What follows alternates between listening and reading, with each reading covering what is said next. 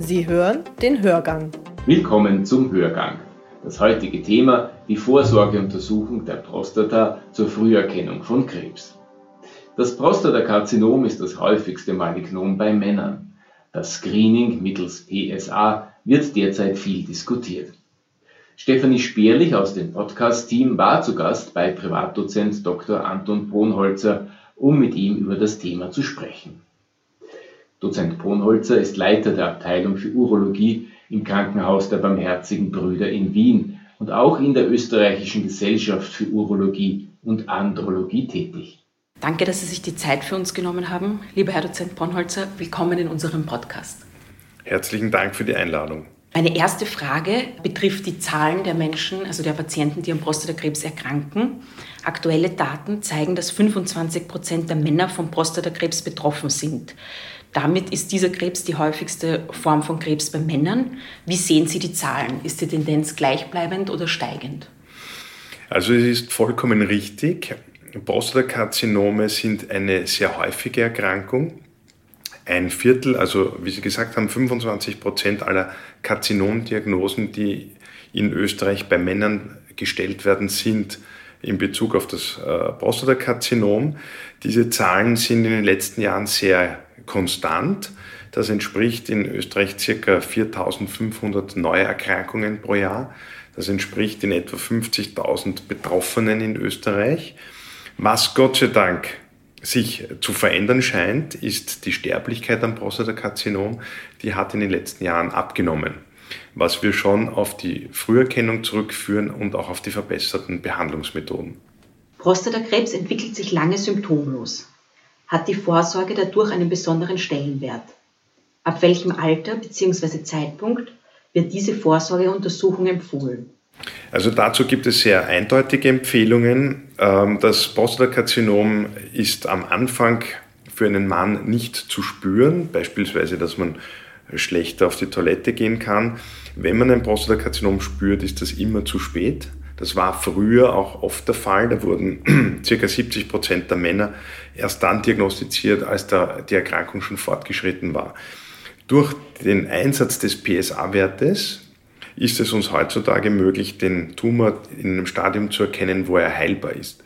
Wir entdecken heute 70 Prozent der Tumore in einem heilbaren Stadium, wo die Erkrankung nur in der Prostata stattfindet und man durch eine Operation oder durch eine Bestrahlung mit sehr hoher Wahrscheinlichkeit einen Patienten von dieser Erkrankung befreien kann. Deswegen empfehlen wir im Einklang mit großen internationalen Gesellschaften, wie zum Beispiel der Deutschen Urologengesellschaft, dass man ab 45 zur Vorsorge geht.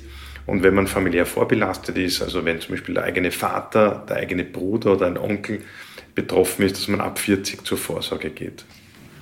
Welche Untersuchungen beinhaltet die Vorsorge? Ist das nur eine Blutabnahme oder welche Untersuchungen gehören da dazu? Also es sind im Wesentlichen zwei Dinge, die man tun muss. Das eine ist, wie Sie gesagt haben, eine Blutabnahme. Hier wird der PSA-Wert bestimmt. Und das zweite ist, dass man die Prostata von einem erfahrenen Urologen oder von einer Urologin tasten lassen muss. Der sogenannte Tastbefund der Prostata. Und Stichwort PSA, wie Sie schon gesagt haben, ähm, es wird ja immer wieder hitzig darüber diskutiert. Und jetzt hat jüngst das Deutsche Institut für Qualität und Wirtschaftlichkeit im Gesundheitswesen geprüft, an man Männer auch ohne Verdacht auf Krebs mittels äh, dem PSA-Screening untersuchen soll, beziehungsweise ihnen das angeboten werden soll. Und nach Auswertung der Studienlage von dem Institut ist das Ergebnis gekommen, dass der Nutzen einer solchen Untersuchung mit der verbundenen Überdiagnose und auch Übertherapie das den Schaden quasi nicht aufwiegt, dass man das nicht bei jedem machen soll. Wie sehen Sie das? Halten Sie den PSA-Test generell für sinnvoll oder soll er nur bei ausgewählten Patienten durchgeführt werden? Nach welchen Kriterien wählen Sie da die Patienten aus? Also ich sehe diese Stellungnahme dieses deutschen Institutes sehr kritisch. Es ist nur ein Vorbericht, der hier veröffentlicht wurde. Und dieser Bericht stellt auch eindeutig fest, dass man durch den Einsatz des PSA-Wertes die Sterblichkeit am Prostatakarzinom senken kann. Die Frage ist, wie man eben die Nachteile einer großflächigen Testung bewertet. Wir als Urologen in Österreich, auch die deutsche Gesellschaft, sind nicht der Meinung dieses Institutes. Wir empfehlen weiterhin den Einsatz von PSA. Die Frage ist natürlich, ob man den PSA-Wert sehr vorsichtig einsetzt, sehr vorsichtig bewertet und welche Schlüsse man daraus zieht. Wir ähm, bewerten heutzutage zum Beispiel nicht einen einfachen PSA-Wert, sondern sehr oft auch den Verlauf des PSA-Wertes. Wir führen, wenn da äh, ein erhöhter Verdacht besteht, auch weiterführende Untersuchungen durch heutzutage, wie zum Beispiel Magnetresonanzuntersuchungen der Prostata. Die Biopsietechniken haben sich verbessert und auch die Möglichkeiten, wie man Patienten behandelt, haben sich verbessert. Es muss zum Beispiel heutzutage nicht jeder Patient operiert werden. Das heißt, man kann auch eventuelle Nebenwirkungen in einer Therapie minimieren. Und was man auch sagen muss, ist, dass man zum Beispiel den PSA-Test nicht unbedingt jährlich durchführen muss, sondern wenn er zum Beispiel sehr niedrig ist, den PSA-Test auch in größeren Intervallen durchführen kann, bis zu vier Jahre. Also wenn man differenziert mit dem PSA-Test umgeht und er führt ganz sicher zu einer verbesserten Chance, dass man nicht am Prostatakarzinom verstirbt, dann ist es nach wie vor die einzige Möglichkeit, die Sie haben, dieses Ziel zu erreichen. Und es ist heutzutage in Abstimmung mit anderen Maßnahmen ganz sicher sinnvoll möglich, diese Patienten zu führen, ohne dass sie zu viele Nachteile davon haben. Was gibt es Neues in der Forschung? Vielleicht zuerst auch quasi biochemische Marker. Gibt es irgendwas, was man in Zukunft vielleicht statt dem PSA verwenden kann oder was eine Orientierung bietet? Also was die Risikofaktoren betrifft, so gibt es hier keine wesentlichen neuen Aspekte. Wir wissen, dass es nach wie vor sehr stark erblich bedingt ist, dass Männer mit einem Verwandtschaftsverhältnis zu einem Prostatakarzinom-Patienten ein 50-prozentig höheres Risiko haben, dass es mit unserem Lebensstil zusammenhängt in Europa oder Nordamerika.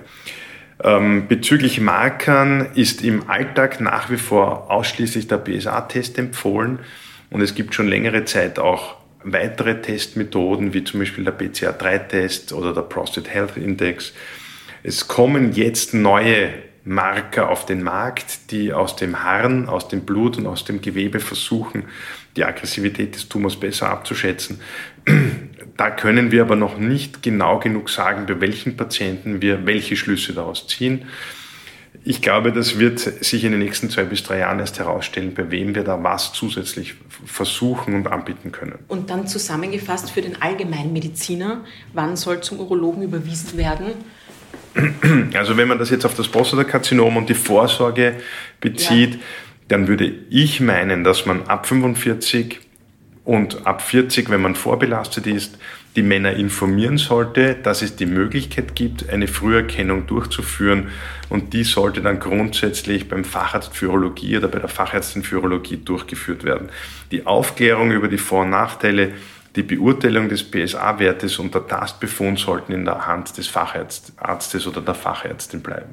Zum Schluss möchte ich Sie fragen, wie würden Sie den Satz ergänzen? Es ist wichtig, PSA zu bestimmen, weil es die einzige Möglichkeit ist, von der wir wissen, dass ein Mann sein Risiko senken kann, dass er an einem Prostatakarzinom verstirbt.